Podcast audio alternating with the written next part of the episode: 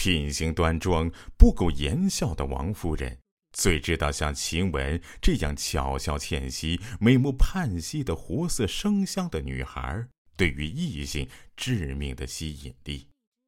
长一辈的有赵姨娘与之贾政，晚一辈的有林黛玉之于贾宝玉，而晴雯这样的样貌性情，简直就是林黛玉的一道侧影。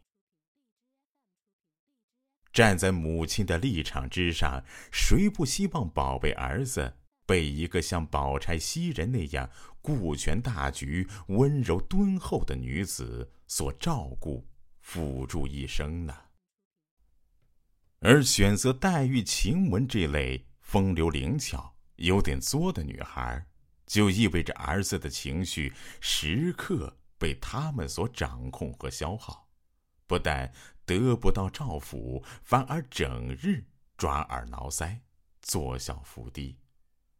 这样的准儿媳有黛玉一个。已经让王夫人是十分的头痛，绝技是不能再添上一个晴雯了。在宝黛之争的问题之上，王夫人一直慑于贾母的地位，一直被掣肘，但晴雯这根眼中钉戳中了他多少口不能言的痛处，他此刻就要将其拔除，以宣扬作为一个母亲。在儿子婚姻问题上的绝对主权。至于晴雯是否真的行事不检，还有那么重要吗？匹夫无罪，怀璧其罪。她的美丽和嚣张就是原罪。在宝玉的问题上，王夫人宁可错杀三千，也不愿放过一个。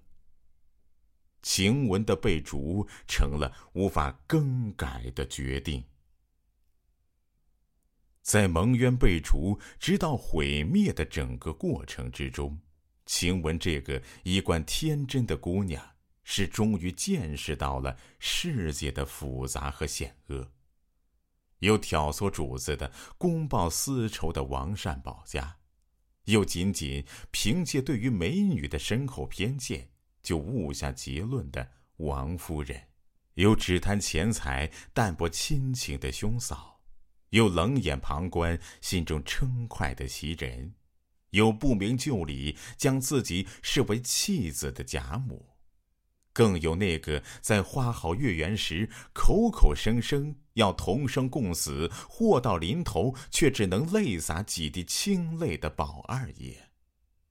这些亘古不变、属于人性的弱点和幽为，是合力绞杀了晴雯。而一向宽厚待下的王夫人，纵然对晴雯有百般的厌恶，终究并没有取她的性命。她只是把晴雯赶出了园子，与宝玉进行隔离罢了。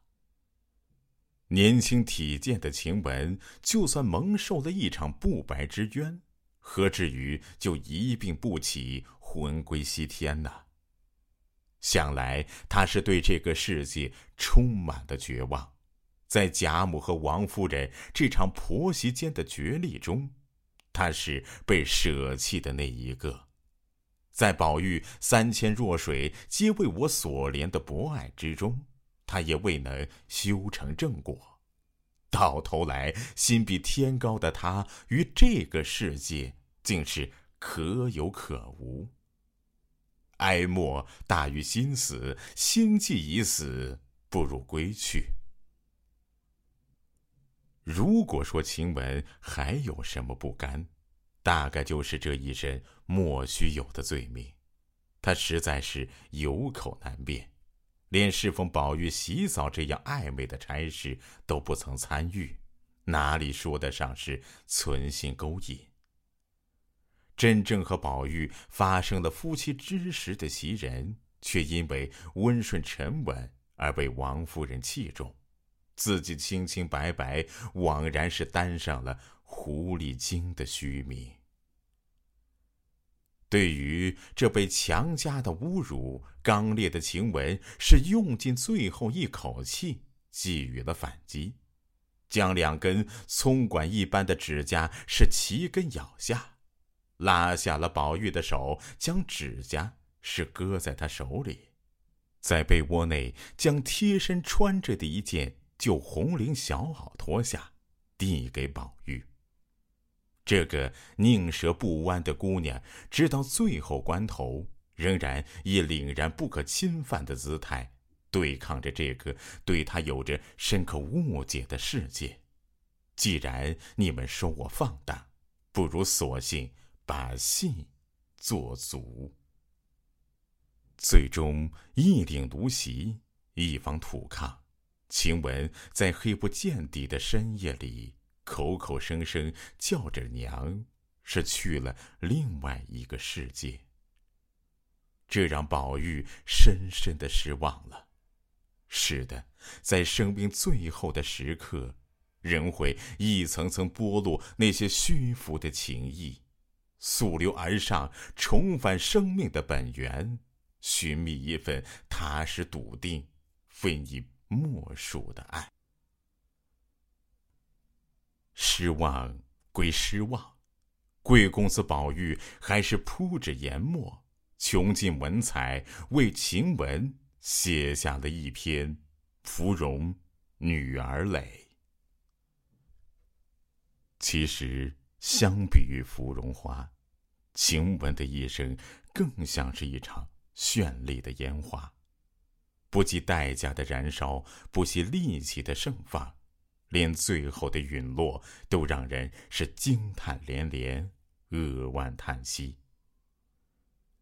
对于这样一个生命力如此鲜活的女孩，我们又如何忍心苛责于她？毕竟她才只有十六岁。大概也唯有像曹公一样感叹：“霁月难逢，彩云易散。”那些美好的东西，注定不会在世间驻足太久。而后，在心底深深的记住这份独属于晴雯的璀璨和幻灭。